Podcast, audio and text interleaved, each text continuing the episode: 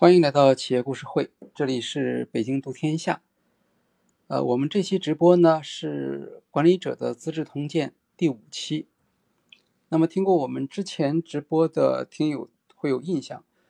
呃，我们这期直播的节目呢，主要还是基于我们的新书《价值创造与商业模式》这本书里面的案例，呃，做一些背景介绍，嗯，包括在案例中间没有呈现的故事。那么，《价值创造与商业模式》这本书呢，是我们这个节目的案例汇编出版的，做了更新，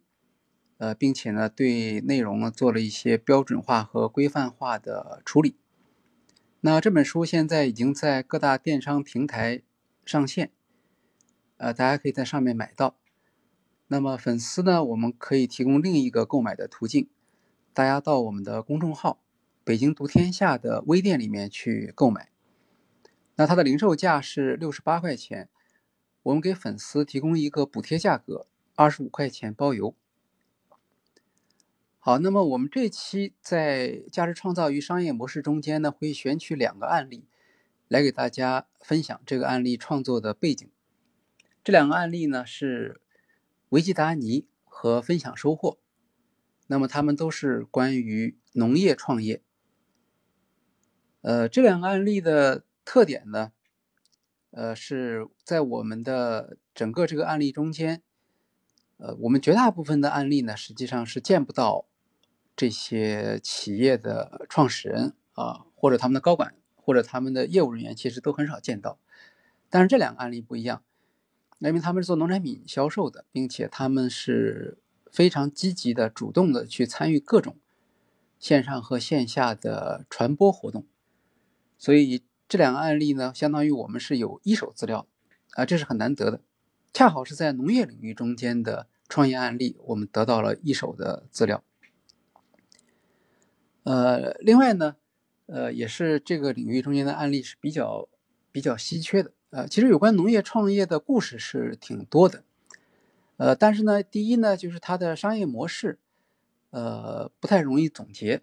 那第二个呢是这个农业创业呢，它的风险是比较高的，往往有很多起伏。呃，像这种案例，它的特点呢就是不是那种产业化的啊，比如说，呃，温室的养鸡业，那它这个是一个龙头型的企业，呃，但它是这种大规模的生产，那还有很多，不管是养殖，呃，还是畜牧，还是呃种植等等，都有很多的这方面的案例。啊，但是我们国家这个案例的特点就是，呃，很多农业方面的报道，呃，偏技术性的，或者会有一些政治性的报道啊。但是在商业上的报道或管理上的报道，呃，其实不是太多，至少我们看到的不太多。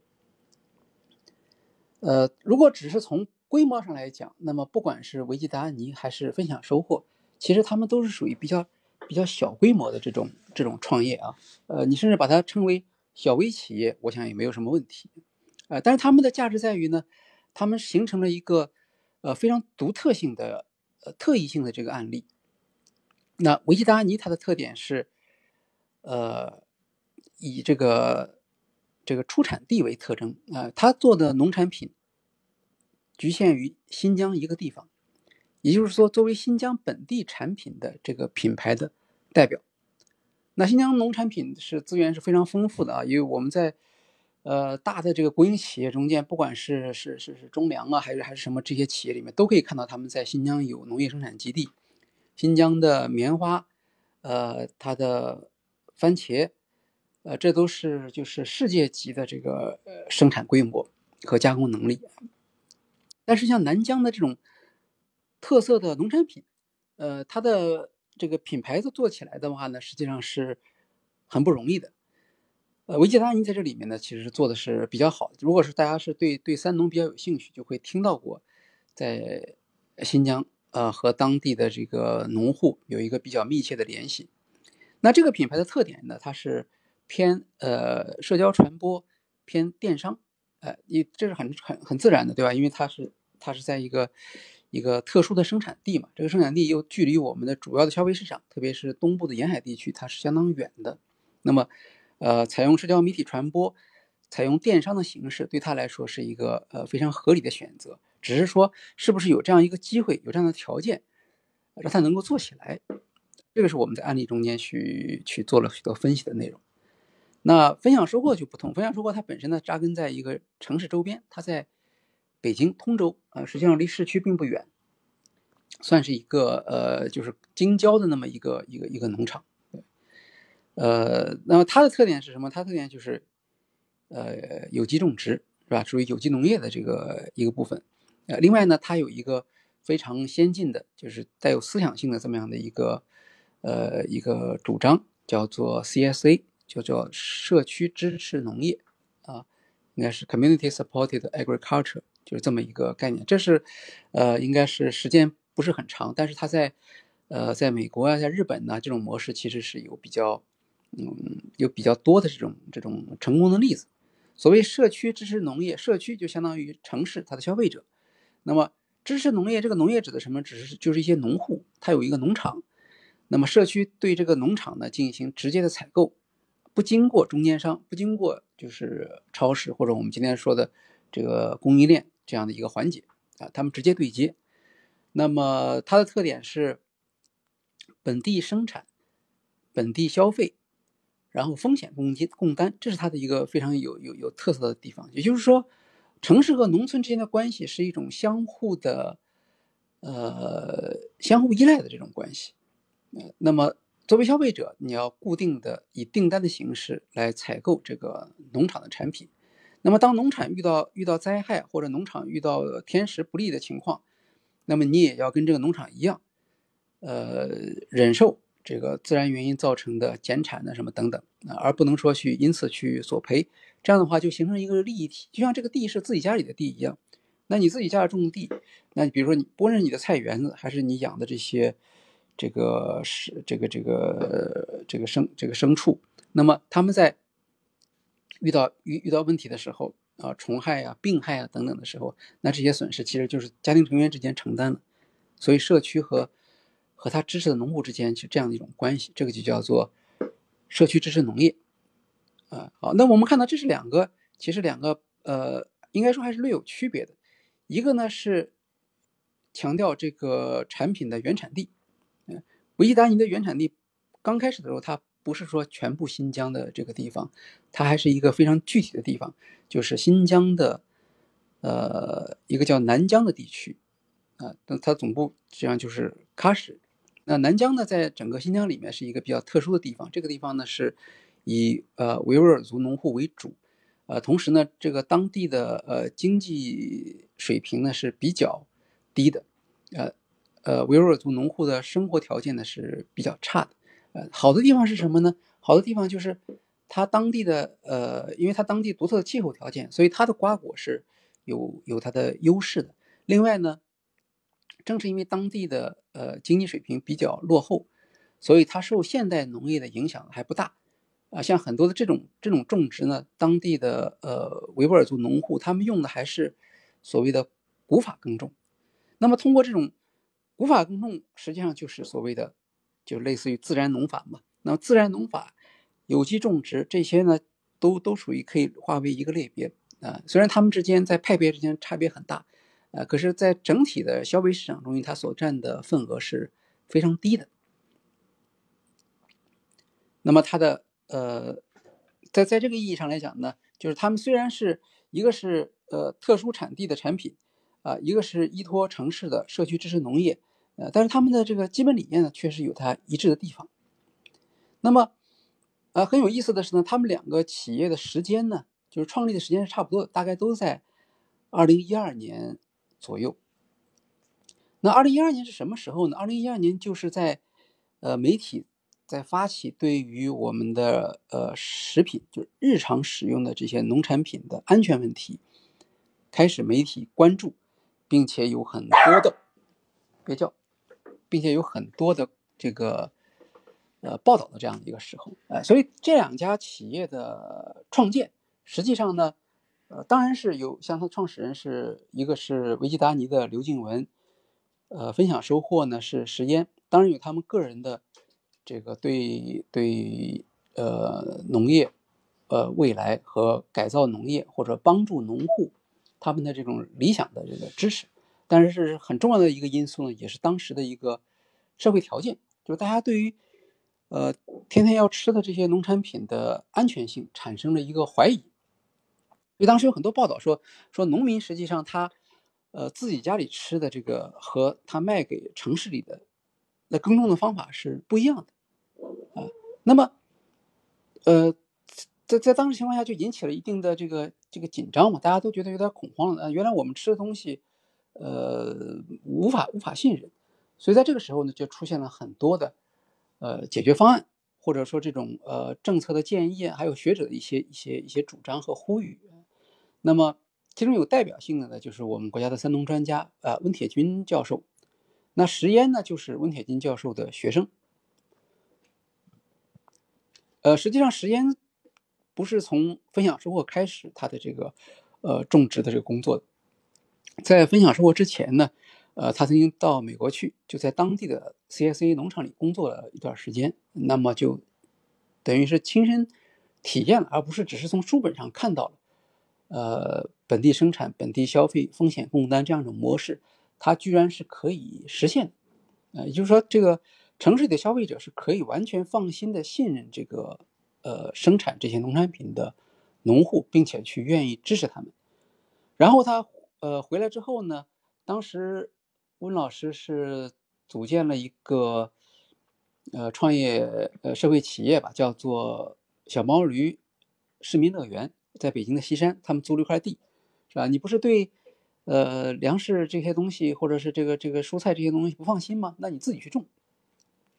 每个家庭可以去呃认养一块地。是吧？周末的时候，你你你你自己去去管理这个土地，当然实际上他们是做不到的，对吧？那城市里的人其实是只是用这种方法来缓解他对于农产品质量问题的担心。呃，其实那个地呢，还是要靠雇佣当地的农民，也就是把农民变成农业工人啊，给他们支付一个报酬。对，那么后来，呃，其实石岩就觉得这种方式呢，并不是很合理，因为。呃，社区支持农业的一个基本的立场就是，它实际上是认为在现在的商品化的这个条件下，实际上呢是城市对农村呢其实是有一种，呃，在竞争上拥有一种优越性，也就是说，利用城市利用它的巨大的这个购买力，控制了整个整个这个产品商品化的渠道，然后呢压低了农产品的价格。那这个情况如果说，在呃国外的情况我们不是很了解的话呢，那么对于中国呢，这是一个可以说是，呃人人都可以知道的一个现实，对吧？因为因为农产品是由农民来生产的，但是农民在分配上呢，肯定是处于一种不利的地位，是吧？城市不仅去呃盘剥，呃压榨农村，而且在各种社会资源上，实际上是去限制农户。去贬低农户的劳动的价值，然后剥夺他们的呃许多的权利，呃，通过这样的一些方法，呃，使得这个农村呢就走向了一个一个衰败，对吧？因为如果你的你的呃劳动它的价值不能得到承认，甚至你不能控制你的这个产品，那么实际上呢，你在整个这个种植活动中间，那你也就没有一个主体感了。那这样的话，农村它就会走向一个一个反面。呃，在线下交流的时候，当时石岩曾经说过，就是说，如果你农你这样对待农村的这个劳动力，如果你这样对待他们的产品，那么实际上你反过来讲呢，你也就不能指望他会，呃，有很大的激励和热情去去为城市提供这种你们所需要的产品，所以大家就变成了一种就是所谓的相互伤害，对吧？那么，若要避免或者扭转这样的一种相互伤害的，呃，这样的一个现实呢，它就需要用一种呃不同的模式来取代过去的这种呃农村和城市之间的关系，把城市对农村的这种呃剥夺、呃欺负、呃，把它转变成一种可以平等相待的呃这样的一种关系。那么，这个当然是一个很大的一个一一个转变了。呃，好在是有有有有有当时的这个呃粮食安全问题的这样的一个呃食品安全问题的这样的一个背景吧，所以呢就有条件让让城市的这一部分消费者他接受这样的一个理念，就是大家首先承认，呃，在过去城市和农村的这种不平等的交换之中，城市是受益者，农村是受损害的，甚至是受侮辱的这个对象。呃，那么这里面就意味着需要重新调整这大家之间的关系。那分享收获呢？它这种农场，呃，采用订单制的方式，啊，由城市里的这些消费者他预定一年的费用，相当于交给这个农民，然后他去生产，然后他生产的东西呢，保证像像你这个，呃，送到你的这个家里头来，啊，这是一种方式。那么其实怀抱着这个同样理想的呢，是维吉达尼也是其实也是一样的，对吧？当，呃，刘静文他们其实是到。喀什那个地方去做社会调查，啊，他们是从深圳去的。那么到从深圳到到南疆这个地方，他们才知道呢，这个当地的维吾尔族农户的生活条件呢是特别艰苦。呃，那他也有一个感受，就是像新疆那个地方是天然的这个就是就是世界级的呃农产品的出产出产地方，呃，它的自然条件。呃，非常适合产出就是高质量的这种瓜果，呃，然后但是呢，这些农民呢，他呃常年在从事这样的生产，那么但是在整个这个社会，在整个中国社会的资源分配中间呢，他们是处于一种非常不利的地位，对吧？那最后没办法，只好他那个地方农村的年轻人呢，也只好到外地去打工。但是维吾尔族年轻人去外地打工不一样，和汉族的这个年轻人出去打工不一样，他们遇到的困难其实是。要大得多的啊，或者说，除了政府组织的那些，呃，输出劳力之外，他们其实在汉族地区是很难找到打工的机会的。那这样的话，它实际上没有什么出路，对吧？但是一个正确的一个一个农业生态，实际是让这些擅长种植的这些农户，让这些年轻人他们在本地，呃，通过种植出这些高质量的农产品，能够获得一个呃一个比较好的一个收入，呃，因此他们就能够在当地呢。呃，就不需要出去打工了。他们在当地通过农业就可以获得一个比较好的生活条件。那么，这个这两个这两个公司虽然他们的呃具体的做法不一样，但是他们在呃你我们看到他们在价值主张上其实都是一样。总体来讲，就是要调节城市和农村之间的这种交换关系，呃，使得农户对自己的土地、对自己的产品有一个更好的掌握，呃，并且通过他们的种植活动。来，能够赢得一个体面的收入，呃，形成一个城市和农村之间的一个正向的一个呃比较比较温暖的、能够相互信任的这样的一个循环，啊，这是他们两个的特点。但是光有这个想法其实还是不行的，对吧？一一个一个创业活动，我们还是要看，就是你你你，即使是有了一个有了一些这个很好的想法啊，或者甚至是参考了国外的一些成熟的模式，那么。到底它能不能够落实？这个里面呢，这个差距是非常大的。对，那么他们两个人呢，各有各的呃，这个自己的独特的这个可以说是本领吧，对吧？那么像刘静文，他是媒体出身的，啊，那么二零一二年左右的时候，正好是微博的呃，应该是第一波的这个估值的高峰啊，我们在。新浪微博的两次变革中间，这个案例里面也提到过，啊，也就是说，一二年的时候，大家想那个时候微信啊，就是在微信呃成为市场主导的前夜，那个时候微博的力量是是非常大的。嗯，那刘静文是一个媒体出身的人，他对于呃微博当时的兴起的非常敏感，所以他就呃能够得到呃在微博上发出了很多的关于他们这个维基达尼的这个故事，那么。也得到了当时微博的主导的这些大 V 的支持，啊，另一个呢，呃，工具呢就是电商，对吧？如果没有电商，我们很难想象从新疆的这个呃，就是喀什那个地方，它的农产品、它的干果，它怎么样能够呃，通过维基达尼这样的一个一个小的公司，能够发售到东部来，对吧？过去其实当地当然也是有经营的，他们都是一些呃水果的这个。呃，水果贩子吧，呃，或者是这些批发商，他们到当地去找农户去收购，是吧？那么像他们这样的一个小的呃创业企业，是很难想象他们能够卖到卖到东部地区来的。那实际上就是电商。后来呢，他们也的确得到了呃阿里巴巴对他们的很多的支持啊。这是这是呃，也就是说，社交媒体和电商是维基达尼当时一跃而起的一个主要的一个就像航空母舰上的这个蒸汽弹射机一样，这样的一个机制。那在分享收获其实也是一样，分享收获我们我们提到了，就是石岩是文铁军教授的学生嘛。那么在他的这个社区里面，他们其实本来已经有很大一批人，实际上在在探索这个农业的呃改造的这个呃或者说新型的这种这种创业，怎么样来去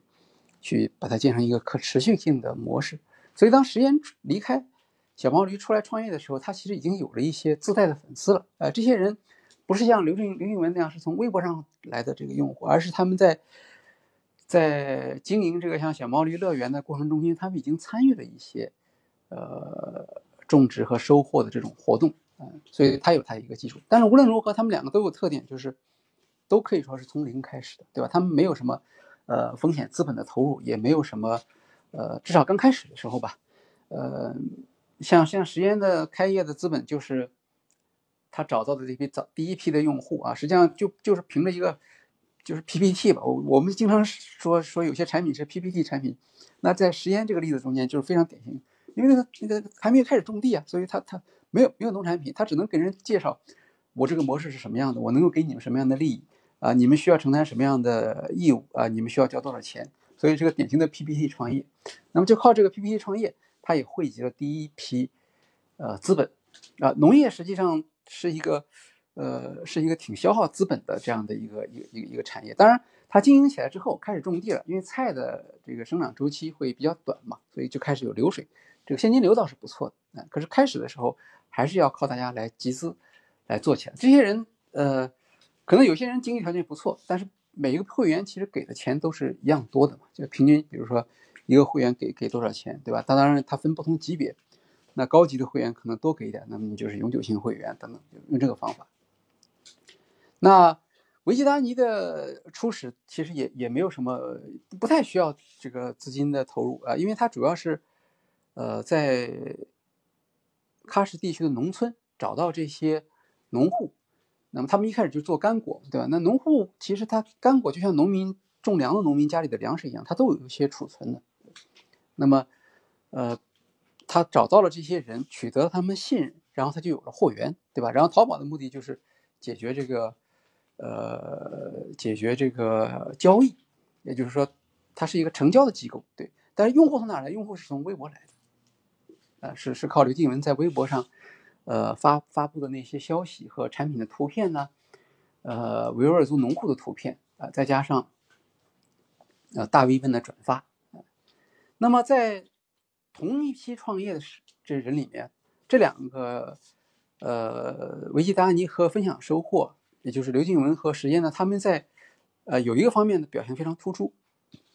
我们在大概二零一二年左右，其实看到一大批的这种，叫他们叫做新农人啊，这批企业前后都出现。这里面有各种各样的做法，有机农业的、自然农法都有。那么他们两位呢，在讲故事方面，我觉得是。呃，讲的比较好的，呃，因为现在我们都说创业要讲故事，对吧？那农农业的产品其实是更加需要呃讲故事了啊，因为大家其实虽然说农产品大家都很熟悉，但是呢，农产品的品牌是很难建立起来的。我们看到很多大型企业，其实他们要建立一个品牌都都很难，对吧？我们说，比如中粮，这是这是我们的国内的第一个农产品品牌，但中粮它在品牌上面的话有一个外号叫做。千年老二，就说明他他他有那么好的资源，但他很难成为一个市场上排名第一的品牌。哎，主要是农产品可能是，呃，像像差异化、差异化啊什么之类比较比较难做，这个这个也是一个实际情况。所以说，农产品在早期其实你是需要，呃，花力气把它，呃，形成一个在大家心目中间一个不同的一个一个一个印象。呃，那这里面其实不同的人有不同认识啊，像像刘静文，他他的观点就是农产品是天然的适合做差异化品牌的，啊，他就说，像一个一个手机这个产品，如果你想做一个跟别人不同的，实际上是非常难的，啊，但是农产品不一样，农产品因为它是有一个生长啊，呃，种植啊，管理啊，到运输、交付整个这个过程，这个过程呢，每一批农产品呢，其实都是都是不一样的，对吧？它是由不同的人来生产，在不同土地上来生产。不过这个听起来是是是这样一个逻辑，但实际上做起来的话也很难，对吧？因为我们知道这个中国有这么多的这个农农农村农户，他们生产的呃差不多的这个农产品，对吧？但是你怎么样能把你这个故事讲出来和别人不一样，这个还是很不容易的。那么呃，他们两位在讲故事方面呢，的确是呃很有代表性，而且很重要的是，他们的故事呢不是那种就是比较偏的，呃比较呃特意的，就是让人家引发那种强烈的这个反差的那种东西。他们的故事还是比较平和，呃比较正面。呃，另外讲故事的这个方法也不太一样。呃，我们看到像呃像像中粮这样的这个集中粮集团这样的国营企业，他要讲故事其实不是太好讲，对吧？呃，我觉得像宁高宁做中粮集团的董事长的时候，他就他就是比较善于讲故事的啊。他当时讲中粮的呃那个那个蜂蜜在超市里面卖啊啊，他他看了之后很痛心。他他因为他自己作为这个管理者，他知道这个蜂蜜的质量是不错的，在国内是有竞争力的。可是，在超市里面呢，他看到呢一个做促销的一个小姑娘在那里面帮他们卖这个蜂蜜。还卖的不太成功啊，那他就反思，那这肯定是这个品牌营销方面出了问题嘛，对吧？那那那那那你这么好的产品，但是实际上消费者并不能够体会到，所以他后来回去之后就想了一个一个一个一个一个品牌营销的定位。啊，他当时发布出来叫做呃从田间到到餐桌，还是从地头到餐桌，反正大概一个意思，就是说中粮呢，它是一个大型的国有企业，那么跟一般的。一个单体的呃农业企业相比，它有一个优势，它可以掌控从生产开始一直到你餐桌的整个这个供应链上的所有的环节，啊，这个也是当时面对所谓食品安全问题做出的一个反应。所以我们看到，其实当呃社会上出现了一个严重的问题的时候，其实不同的企业，呃不同背景的企业，它是有不同的呃解决方案的方向和它的特点。对吧？中粮作为一个国有企业，它有它的这个社会责任。那对他来说，他认为他就是说，呃，作为一个您刚您所提出的，就是全产业链的这样一种方式。呃，他利用我们可以看到这样一个方式呢，其实对中粮来说是合适的，因为它充分的利用了中粮的这个竞争优势，对吧？它有很长的历史，然后它的规模很大，它在全国各地都有采购的这个呃订单农业的这个基地。呃那么它可以保证从这个农产品从田间种植出来到你的餐桌上这个环节，然后呢，在各个环节上，呃，进行这个监督和控制，呃，形形形成一个可信任的品牌，这是他的思路，对吧？那么像跟他相比呢，如果说他是大象的话，那么像维基达尼和分享收获可能就是就是蚂蚁，对吧？那蚂蚁也有蚂蚁自己的这个价值主张，是吧？他们提出来的。提出来的这些，呃，提炼出的这些故事，呃，在很大程度上，我觉得比宁高宁讲的这个故事可能更有，呃，冲击力、说服力或者是吸引力啊，它能够引发大家的兴趣。然后在故事方面，他们还有不同的特点啊。我们看到，像呃这两位的故事，正好是代表两个不同的方向。呃，刘静文是做媒体出身，他的故事呢是感性引导的。所以他讲的故事里面感性色彩很强烈，呃，比如说他讲他怎么样跟呃维族人交朋友，是吧？呃，这个这个是很很很很了不起的一件事情。一一个汉族的青年到当地去，时间不长，能够得到本地的这个维吾尔族青年的信任，这个不是一件容易的事情啊。还有呢，他们就把他们去呃拜访农户的那些场景，把它记录下来，哎，然后它也就变成一个很好的故事。它本来是一个社会调查。但实际上，它就可以把它变成一个讲给消费者听的故事。那我们听到他讲，他们去给呃维吾尔族农户家里去拜访的时候，他们会拍照。那么在照相的时候，他们了解到呢，其实当地的呃，因为经济条件非常差，那当地的农户呢，实际上很多时候家里头都就很难拍照片。那么有一家农户呢，这个他他的孩子跑丢了，跑丢了，他们就去派出所去。去去报案嘛，希望去去帮他们找一找。那派出所同意了，同意呢说呢，那么你得给我们一张照片呢，我们把它贴上去让大家看到。结果呢，这个家里头就找不出这个小孩的照片。呃，那这个故事呢，呃，显然是如果是没有去做过这个亲自亲身去做过这种家访的话，他是很难讲出这样的故事的，是吧？那么从这个故事中间，我们就可以看到，呃，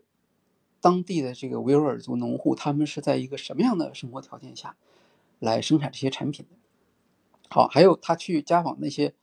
有一个小女孩就很呃很热情啊，围着他们转，然后他就很喜欢给她拍照片。那么他说他每次去呢，就给她拍一张照片。哎，等到这个小姑娘长大了之后出嫁的时候，他们会把这些照片呢一次性的送给，呃，她作为礼物。那么，呃，拍照片也好，是社会调查也好，它跟他们所销售的农产品之间，呃，它有直接联系吗？对吧？他卖的是什么呢？他卖的是大枣，呃，酸枣，呃，鹰嘴豆，呃，杏干就这些东西吧，干果、核桃啊等等。对吧？他没有直接关系，但是这个故事呢，却却很有这种情感上的冲击力啊！如果他把这个故事，呃，很好的表达出来的话，那马上就会激发消费者的这个冲动啊！这个小女孩，这个我们要支持她，我们要让她在，呃呃，结婚的时候能够风光的去出嫁，所以消费者就会下单啊！这就是典型的情感引导的这个呃品牌营销嘛，对吧？我们把嗯品牌跟一个呃这个沿海地区的人对于南疆地区农户的这种呃关怀和这种歉疚感，把它激发起来，哎，它可以引引导这个消费。这个是，呃，在在他的早期啊，呃，维基达尼讲了非常多的当地的故事啊，他他总能告诉你说，说这个农产品是谁家生产的，对吧？然后呃，有这家农户的照片放在里头去，所以你收到农产品的时候呢，那你看到的不光是产品，你还看到它的生产者。是吧？这生产者可能还给你留一些言，然后他还鼓励你给这个生产者呃写信，有一张空白的明信片给你，呃，让他们能够看到，呃，远在这个几千里之外的这个消费者对他们的呃关心啊，对他们产品的这种满意等等。就这这是这是这是刘静文的呃呃情感引导的这种呃营销的故事的说法，对吧？那么时间又不同了啊。因为时间，他首先他他读书的时间很长啊，他他一直在清华读到博士后嘛，对吧？那他就有一种很强的这种学生气，呃，学生气的话呢，也有它的特点，他他的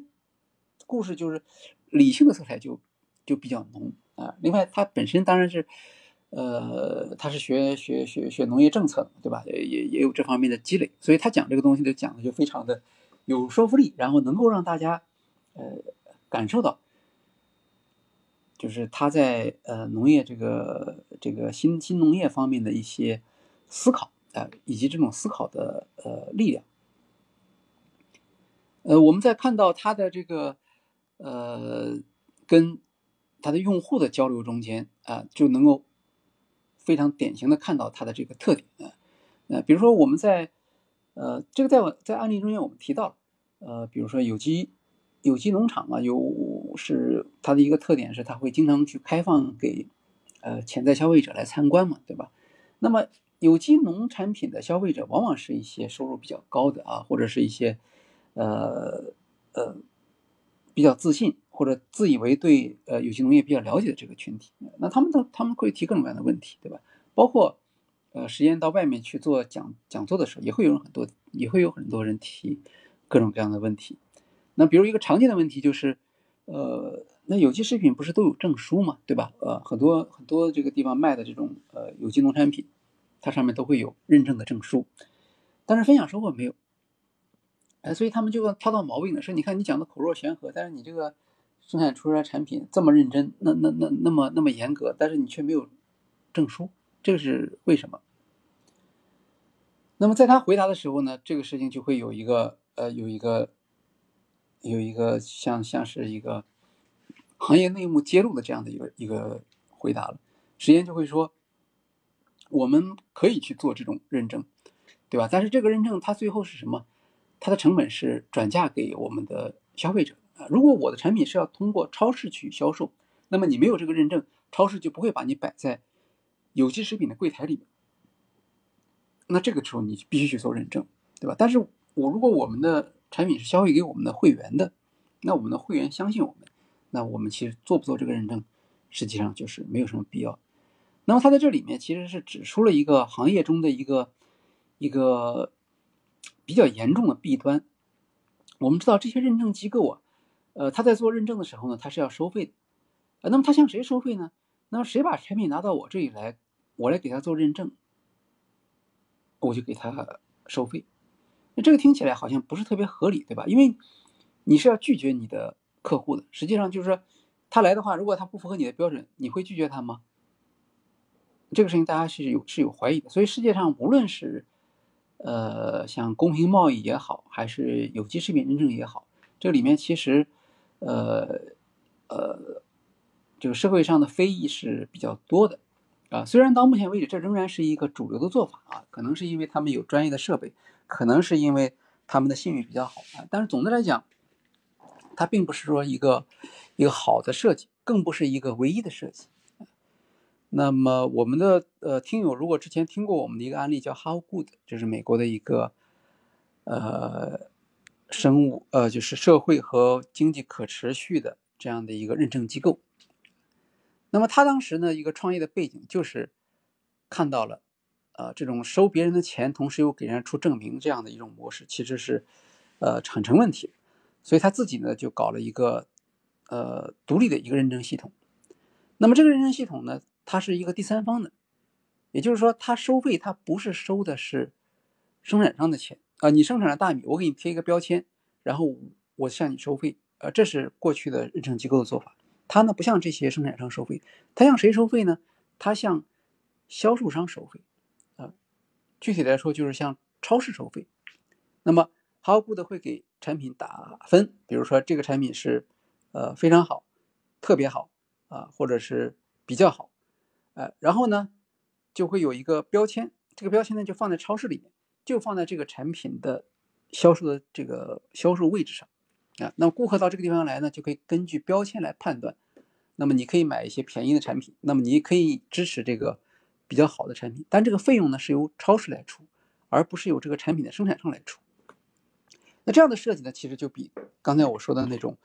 呃，由认证机构向生产商来收费，这就合理的多了。呃，特别是呢，有利于一些，呃，就像。实验他们这样的 CIC 的产品啊，包括当地生产的或者一些小农场的产品，呃，那么他们过去如果让他们去呃获得那种证书的话呢，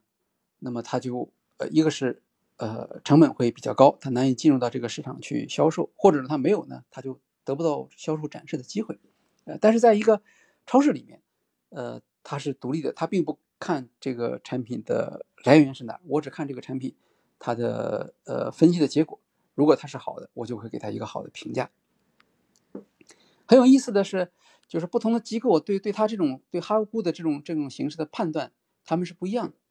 呃，我们知道，在美国，它最大的这个有机食品的销售超市是叫全食 （Whole Food）。啊，这家公司现在已经被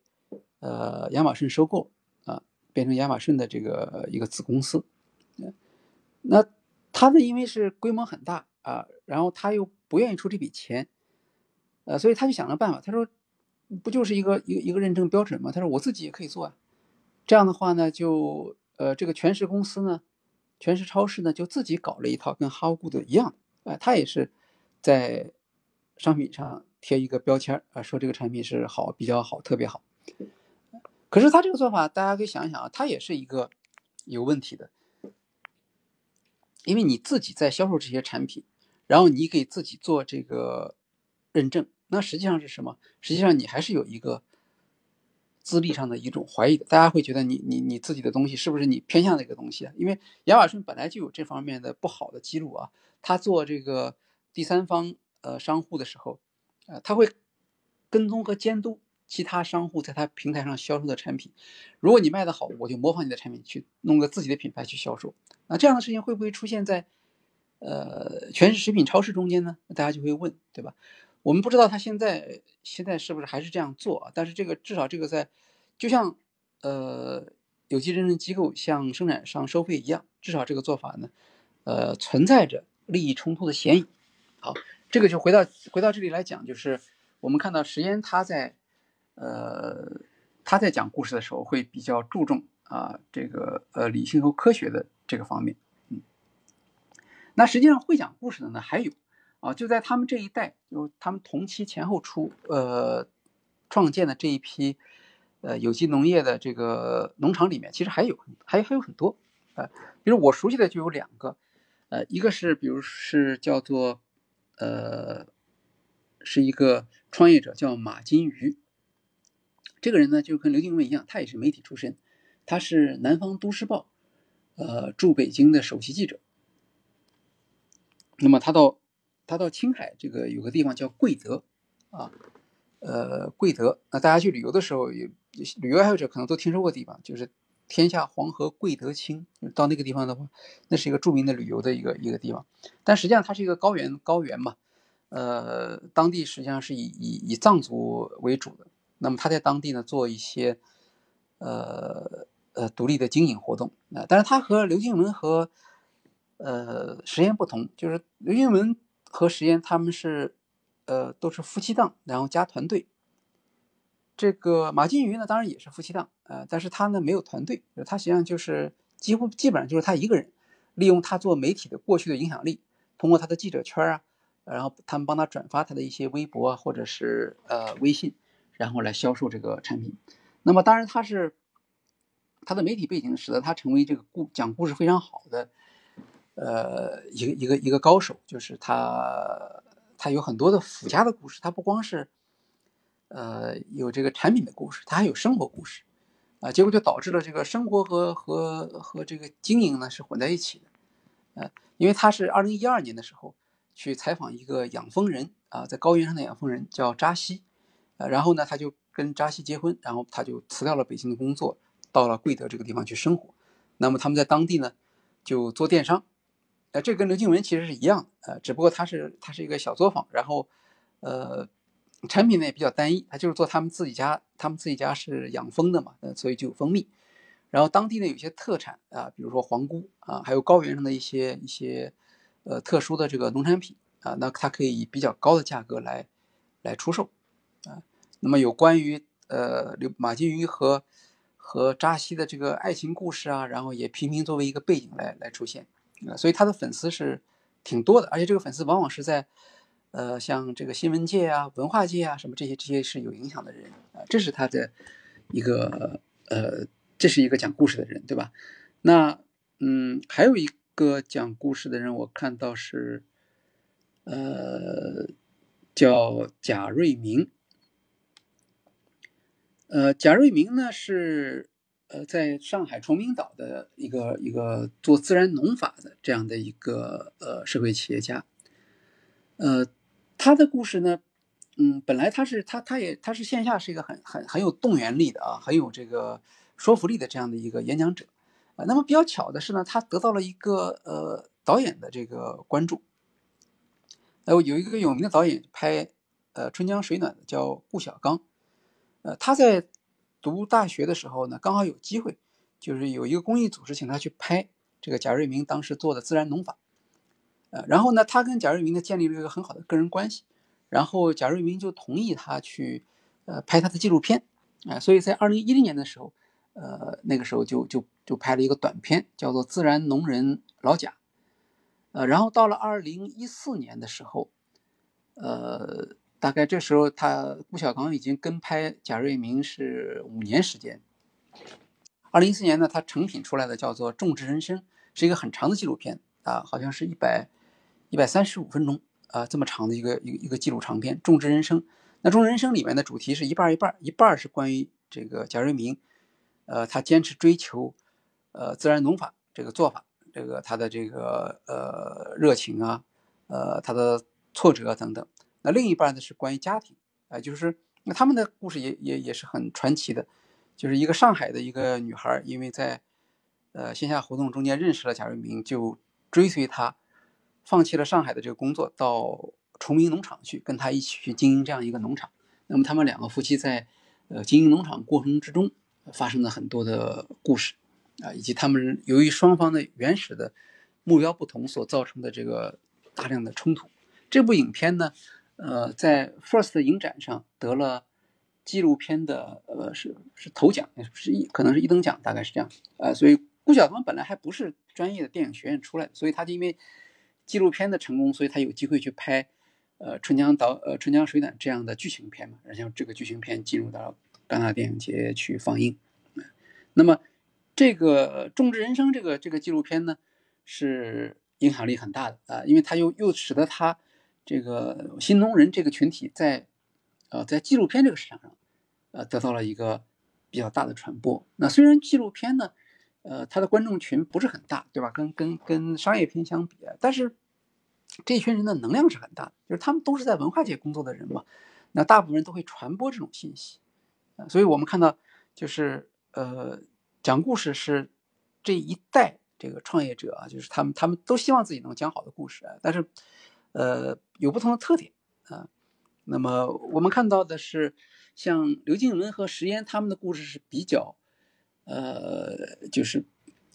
因为我们说比较正能量的吧，就是说放到哪儿去都是可以，都可以讲的啊。但是马金鱼和贾瑞明的故事呢，就稍微呃边缘化一点啊。马金鱼呃在媒体圈中有影响力，那贾瑞明呢在在纪录片这个群体中间呢有影响力，但是呢他们都偏向一种就是边缘化的这种这种呃喜爱呃，而不是主流的这个。那么在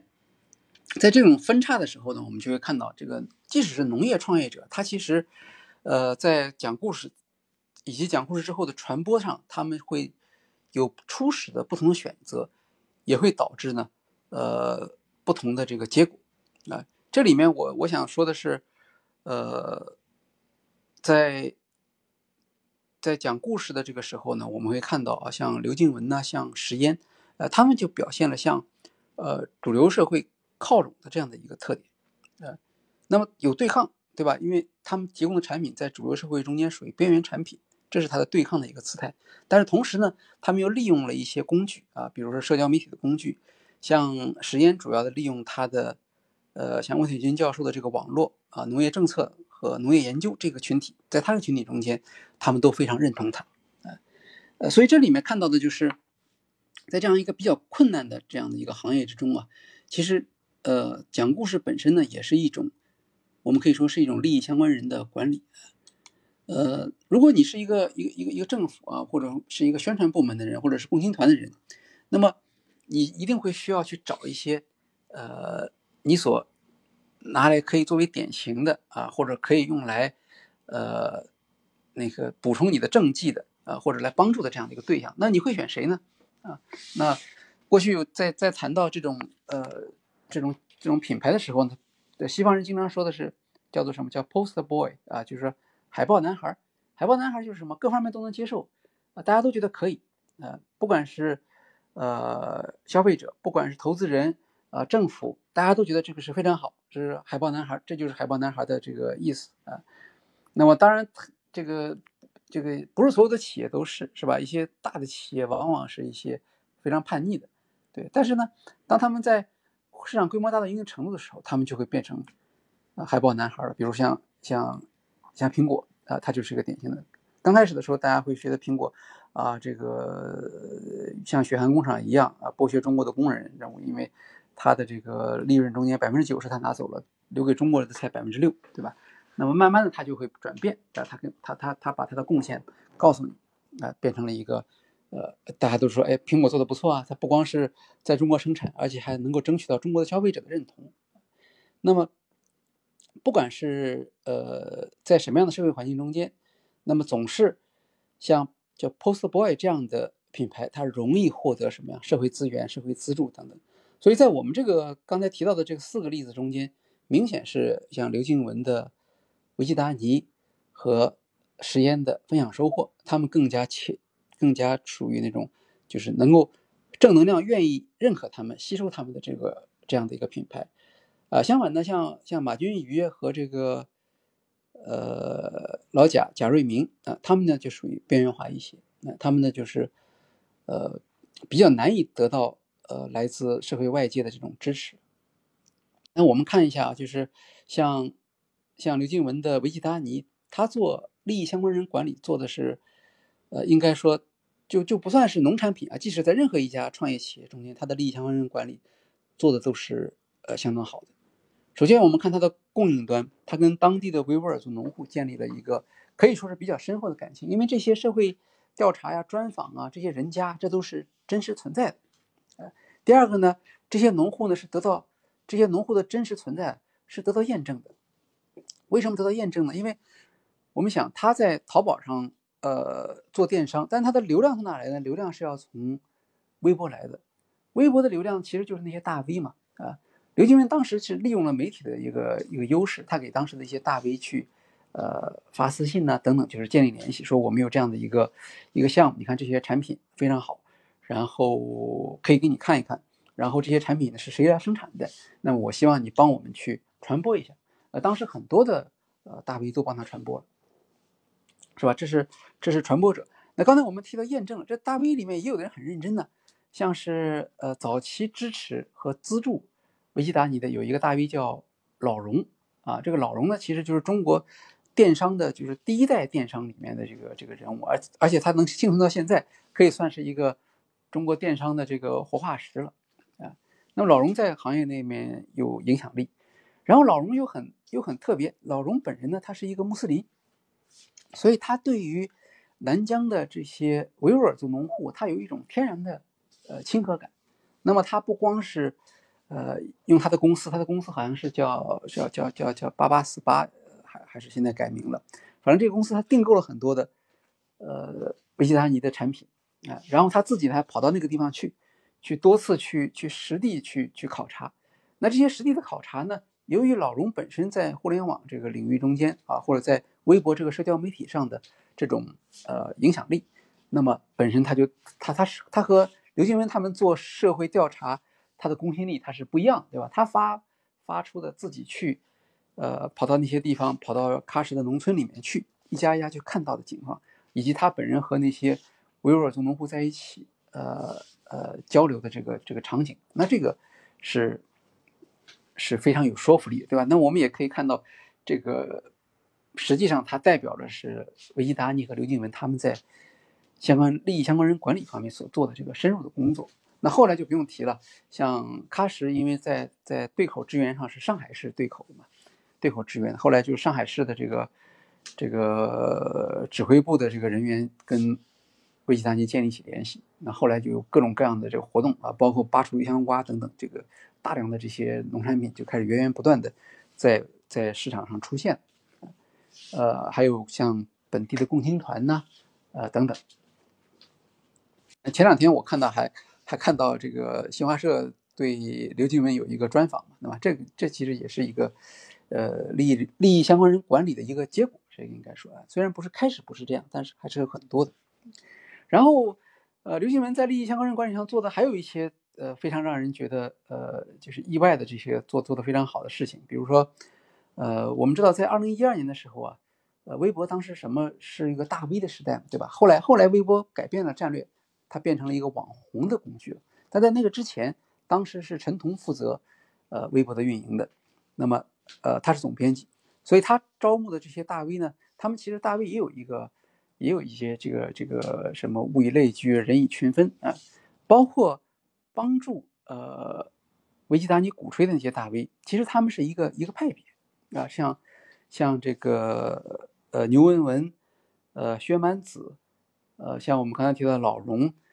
呃反正这就这批大 V，大家一听他的名字，大概就知道这些人他们是代表一种什么样的倾向啊。那么，呃，这里面呢就有一个非常特殊的人物，在刘静文的微博中间曾经提到他，那就是《环球时报》的总编辑啊胡锡进啊。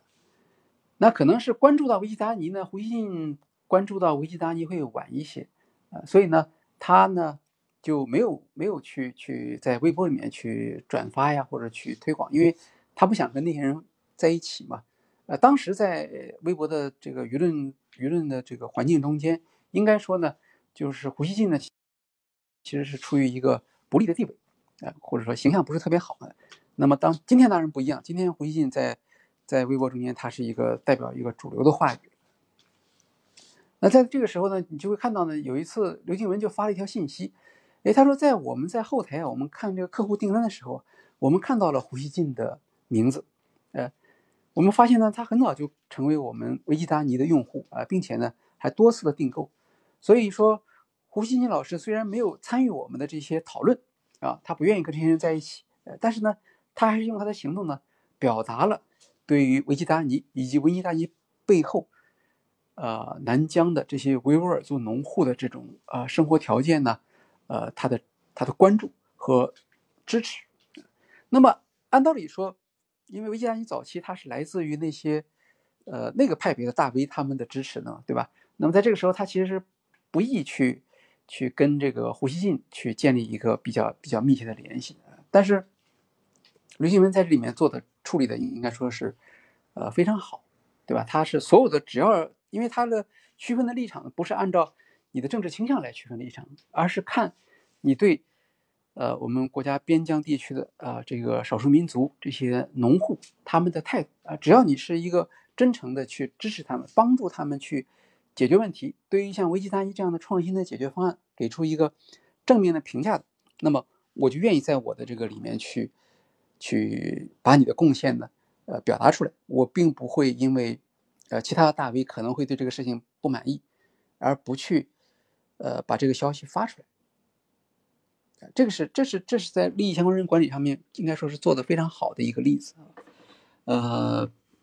实验他们其实也是一样啊，因因为实验你看早期的话呢，呃，他要找一块地去去去创业啊，想租一块地，这个呢也也也并不是说呃很容易的一件事情。大家听起来好像是说农村，呃呃，好像是比较比较凋敝嘛，对吧？但是北京郊区不一样，对吧？因为北京郊区呢，它这个它这个土地的价值是比较高的，它它是菜地嘛，它它可以是供应城市，所以产量也比较高。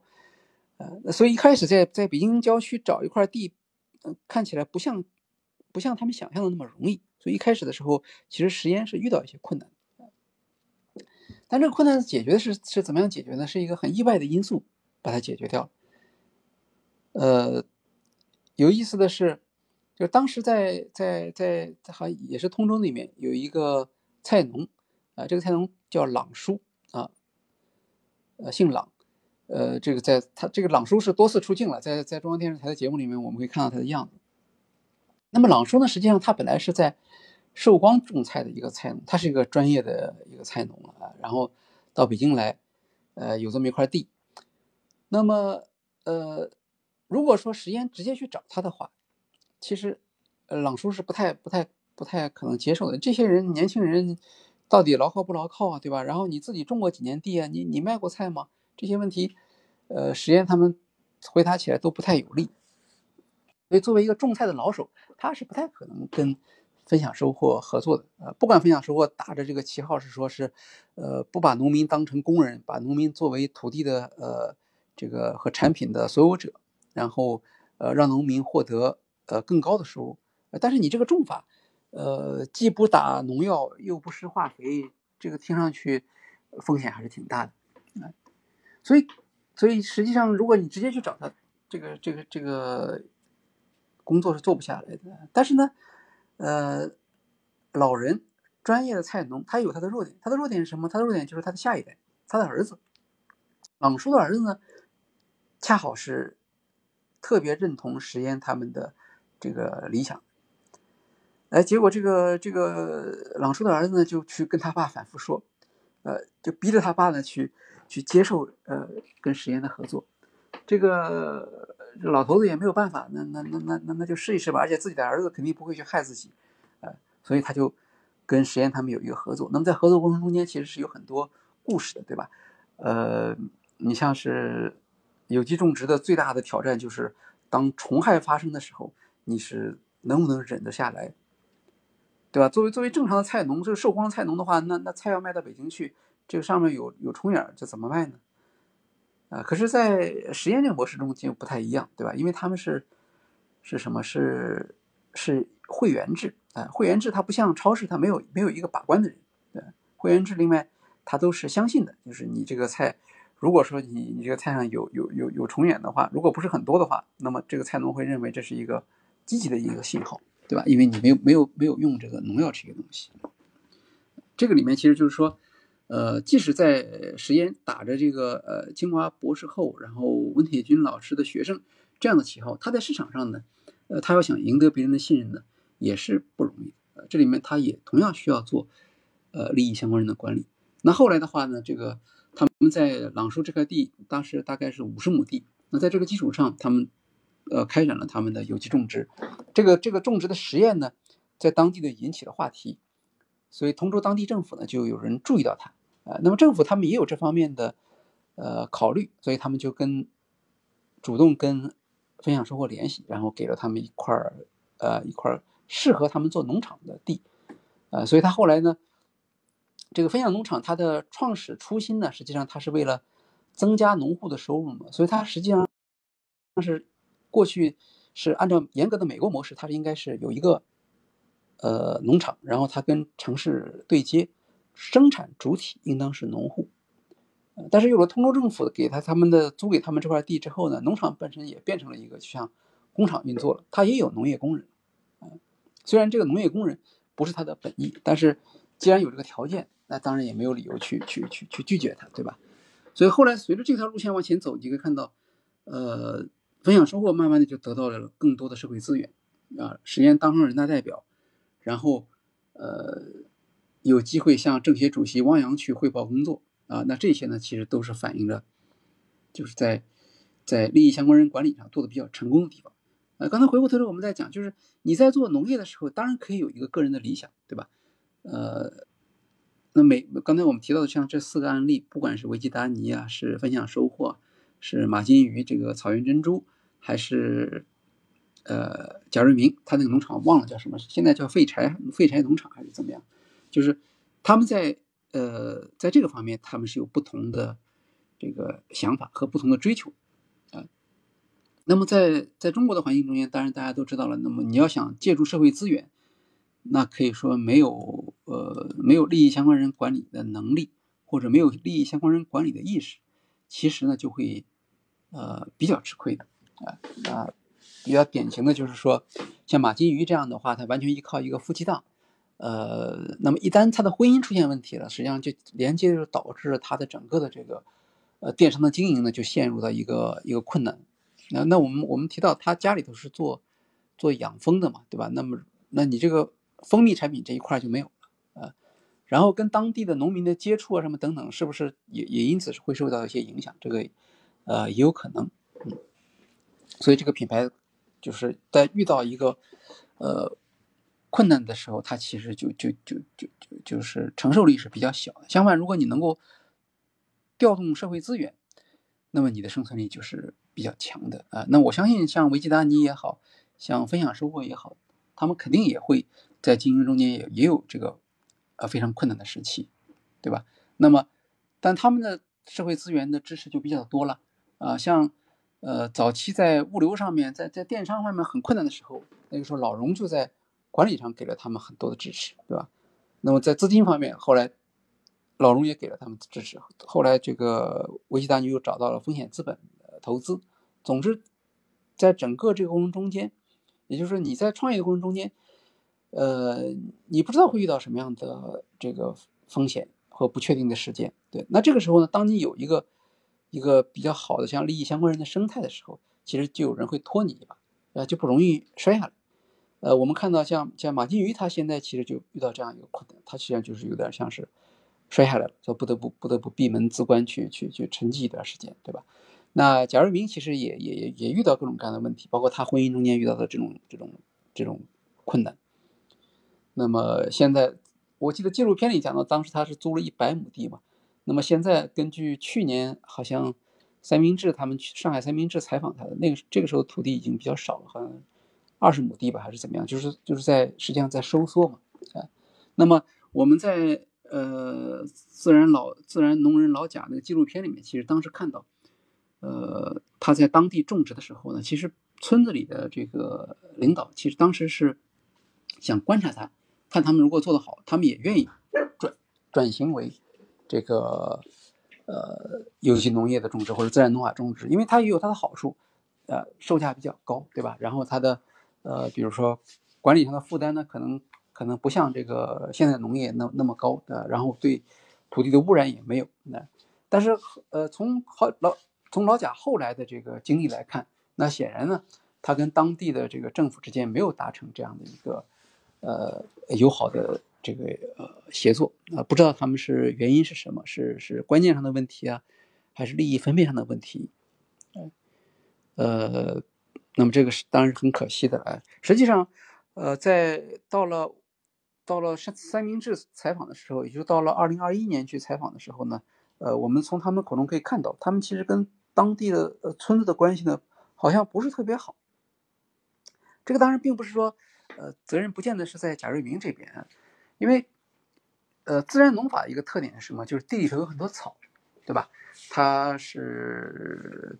它不像是那个现代农业的那个这个有有耕地啊，有有除草啊，有这样的一些这个运作的方式，所以呢，就导致一个情况，就是他租赁的那块地，和周围的农田相比啊，形成一个很大的反差啊。别人的地里面呢，都是整整齐齐的，然后没有杂草，然后这些呃农作物呢都长得很好，然后他这边呢，就看起来呢，就是就像一片荒地一样，给人感觉就是非常不专业的农业管理。但实际上这只是不同的种植方法的选择导致的局面。可是呢，呃，在农村里面呢，它又有各种各样的检查。比如说，呃，他说社会主义新农村检查的时候呢，其实这个土地的这个种植的啊这种规整性也是检查的一项指标。那么由于你自然农法，你你在这个土地里面出现了一块像像类似于荒地的那么一个一个景象呢，那你会影响这个村子里的评分。啊，那如果说村子里确实得到好处了，呃，那这个也没有问题。但是其实他承租土地的时候，只有这家农户，呃，可能会得到一些租金上的这个好处，其他的农户并没有得到什么好处，那人家可能就会自然就不会有一个就支持性的环境。这个就是说，呃，其实，哎，我们看到的像这些新农人呢，他们遇到的困难真的是非常大，是吧？既有商品化的困难，也有，呃。整个生态环境知识上的困难，呃，也就是说，成功其实是一种侥幸了，或者说是我们所说的幸存者偏差嘛。那么，大部分情况下，其实你遇到的是什么？遇到的是各种各样的挫折。那每一种挫折的话，你其实都要有一个应对的方法。呃，这个方面来讲的话，应该说，像像老贾其实真的是挺挺了不起的。他在不同的农场之间辗转，然后一直能够保持这样的一个，就算是能够生存下来，就已经是很了不起了。呃，当然反过来讲，就是即使是那些得到了呃社会资源支持的这个呃，像维吉达尼和分享收获这样，他们也有他们自己面对的一些呃，甚至是比较大的困难啊。这个困难的意思就是说，呃，所谓的困难指的是说，嗯，不是说一次性的困难，而是你整个商业模式是否成立的困难。那比如说维基达尼，维基达尼有一个特点，就是他走电商路线嘛，他跟呃阿里巴巴合作比较多。但是阿里巴巴的电商啊，它有一个基因，就是爆款。呃，我们经常听到一个说法，就是你做电商就是做爆款。如果你没有没有没有这个这个爆款的话，电商就做不成。啊，刘静文对这个呢也是深信不疑啊，或者被洗脑了。然后他们也试图去做爆款，但他们很快就知道了，就是农产品它是不能做爆款的。为什么农产品不能做爆款呢？因为工业品，比如服装这些东西，它是产能，它是可以有一个缓冲，或者产能的扩大呢，它其实是非常灵活的。但农产品不一样。好，比如说你要买我这个大枣啊，我这个大枣呢，像这个维吉达尼的枣呢，它其实是不是所有的枣都是这样，都那么大？它只是把农民的最好的一批产品，比如百分之十，那普通的枣也是主体，是吧？甚至还有小的枣。那么好，如果你这个枣卖起来了，那么农民可能家里头有一些储备。但是，电商的这个这个增长是指数级的增长，啊，马上就就不够用了。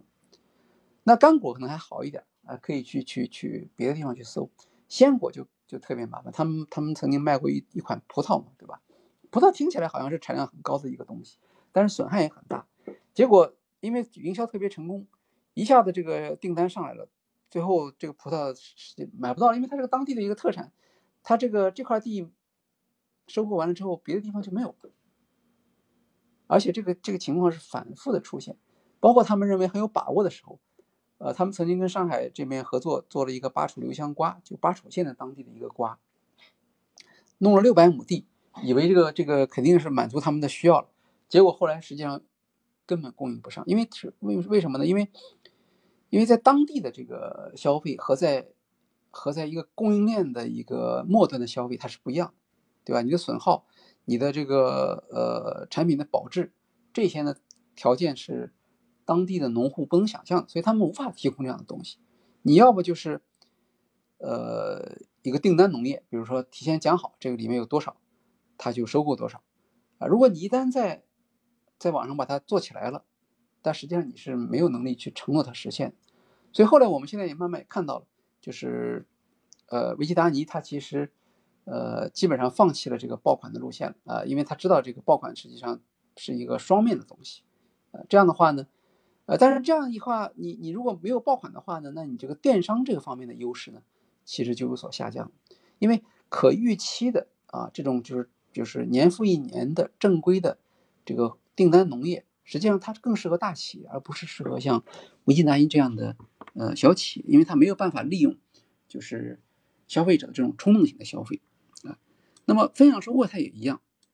分享收获是是 CSA 的这种这种形式嘛？CSA 的特点是什么？就类似于我们现在所说的私域流量，呃，也就是说我是靠着我对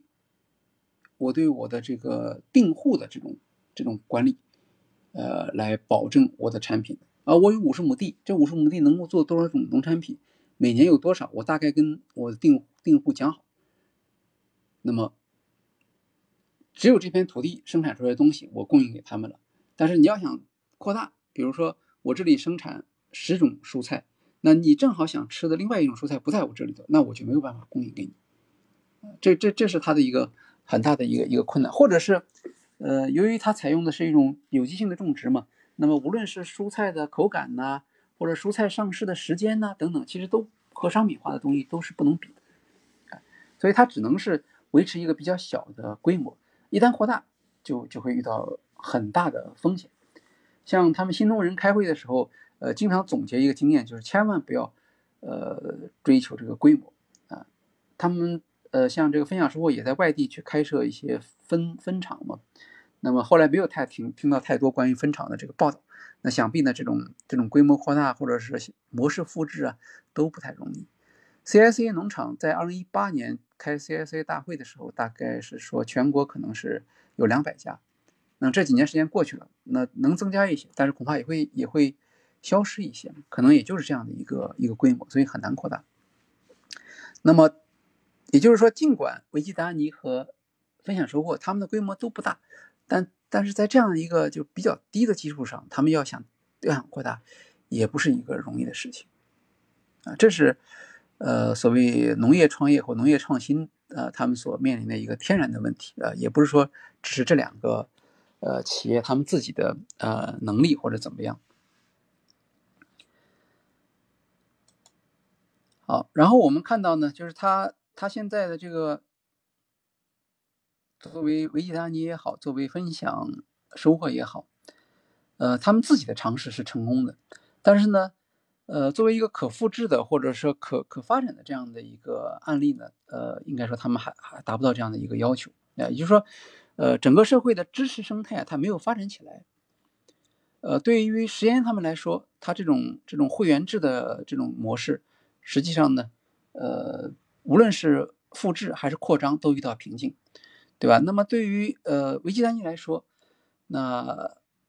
随着它的产品越来越多，它光靠讲农户故事其实是无法去吸引和说服消费者的。那么当它转向新疆本地呃农产品这样一个概念的时候呢，它就不可避免的与其他的品牌呢，就它的差异化的距离就缩短了啊。比如说我们可以看到，呃，像维基丹尼，它也做这个。阿克苏苹果的销售，那有一段时间呢，可能是淘宝还是盒马先生啊，他们做阿克苏苹果做了很多。但是当维达尼也来做阿克苏苹果的时候呢，那么它原有的与南疆呃生产者之间的联系其实就变弱了，因为它也变成了一个一个一个逐利的这个这个利用这个阿克苏这个红旗坡啊冰糖心苹果的这个品牌来来来来，它它的结果是什么？稀释了维达尼的。这个品牌的呃价值，呃，因为你利用了别人的这个呃品牌的形象，所以在在商品化的方面呢，两家遇到的问题是呃一样多。啊，他们虽然他们所所所要需要克服的市场困难不一样，呃，但是这个这个模式呢，作为领先者是可以学习的。那么新的创业者如果想要追随或模仿呢，其实还是呃应该说是比较困难的。也就是说，他们其实呃建立了一个比较高的门门槛。他们虽然是做的非常漂亮，呃，但是后来者要想是要想追随他或者呃去跟他去参考的话呢？呃，恐怕不太容易取得像他们一样的成功。对，那么一个好的一个产业，呃，或者是一个一个大众化的产业吧，它应当是就是大家都可以呃筹集一笔资金就可以进入，然后进入之后呢，你你只要能生产出一个产品来，你就能够找到相应的渠道去销售它。当然，你的产品好坏啊，你的渠道动员能力的强弱。啊，然后你这个渠道的服务的质量高低，这个呢是决定企业，呃，竞争结果的因素。可是，可是现在这些农业，就是创新农业，其实不太一样。呃，他们根本就没有一个合适的渠道，一个可以可以放大的渠道去做。呃，这样的话呢，就使得，啊，这些案例在呃，对于后来者来说，呃，其实是一个比较大的一个挑战。也就是你要做到的点是非常多的。呃，相反，某一个点失败，你就有可能会失败。那另一方面呢，他们在国内呢，呃，遇到的很多呃很多困难呢，实际上也跟这个与用户的关系呢是有关的啊。呃，因为我们可以看到，就是它是你可以用现在时髦的说法，就是 D to C 嘛，就是它直接是面向消费者的品牌啊，都是都是可以用电商销售的。像呃分享收获，他们其实也是可以通过 A P P 来来运营的。那么呃，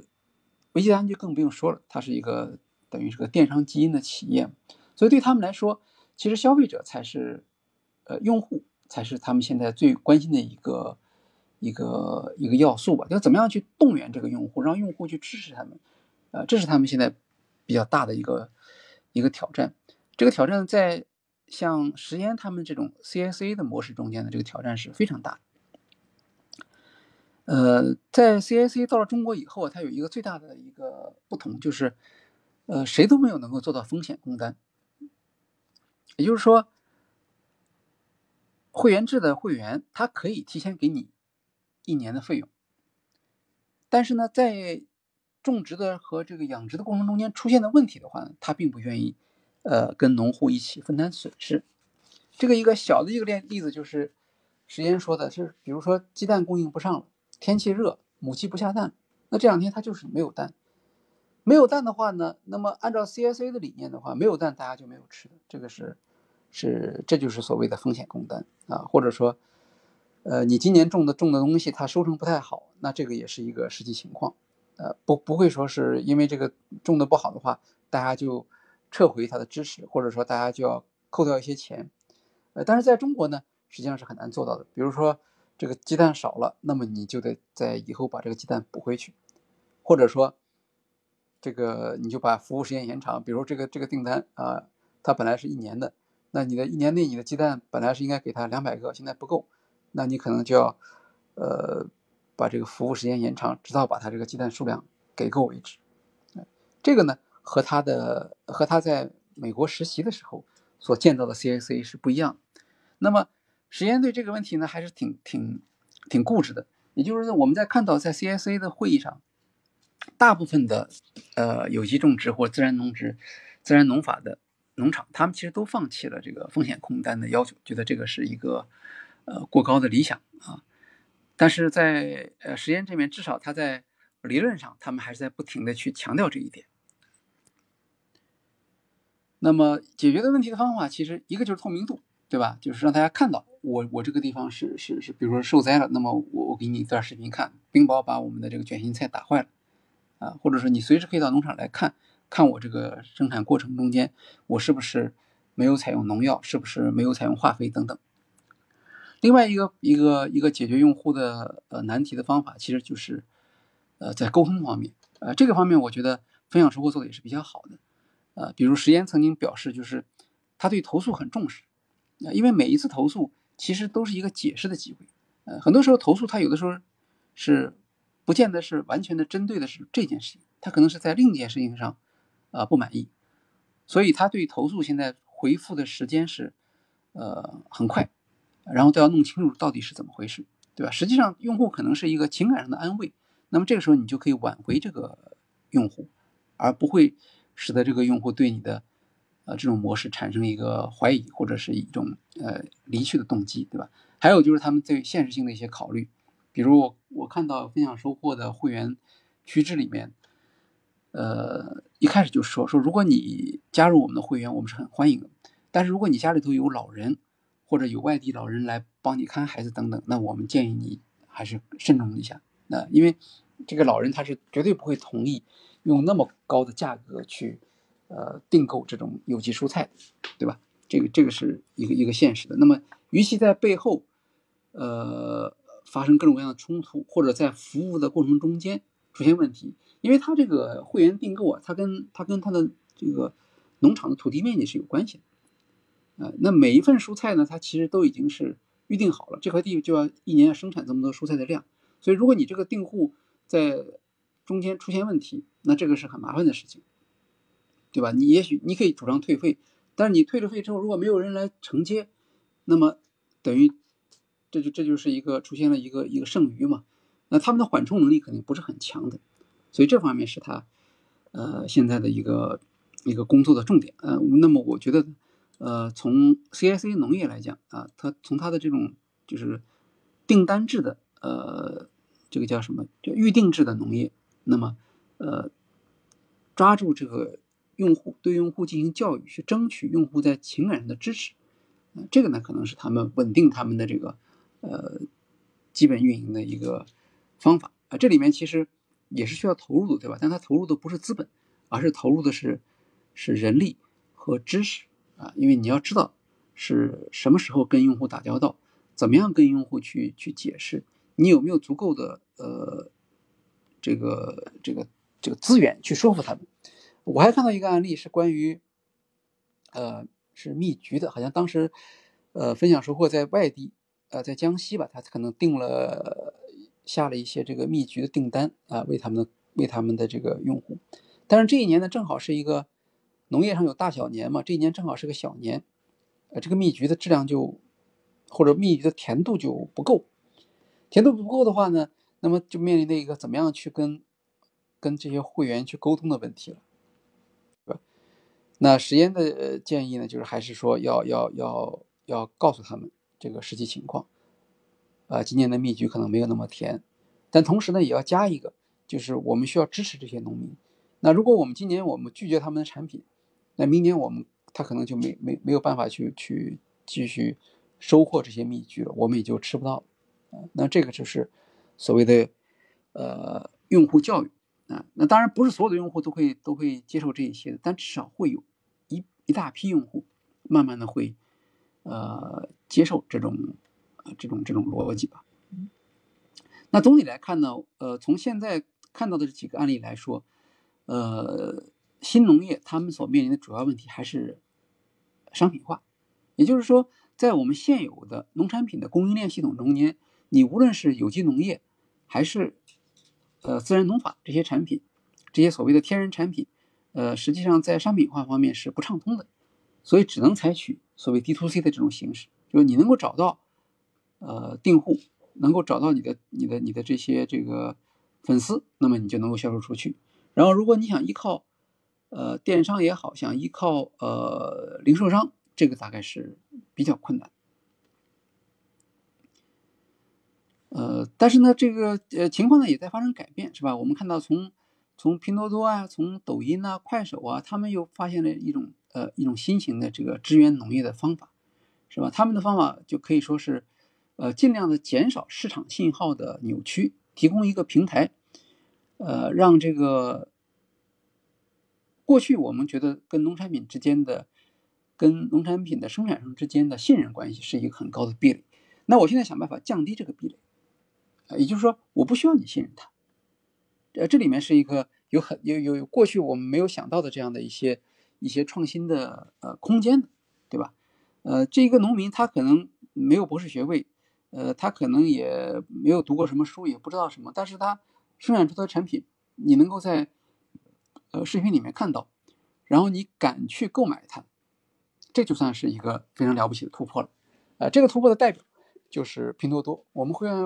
将来会正在考虑，就是我们在拼多多方面，拼多多的农业的这个呃方面做的农产品方面做的确实是非常好的，呃呃，因为之前呢，像像像淘宝，他们花了很大的力气去做这个呃开展这个农村和农产品的呃这个电商，包括京东也也花了很大力气，但是这方面做的好的，呃，反而是呃后面。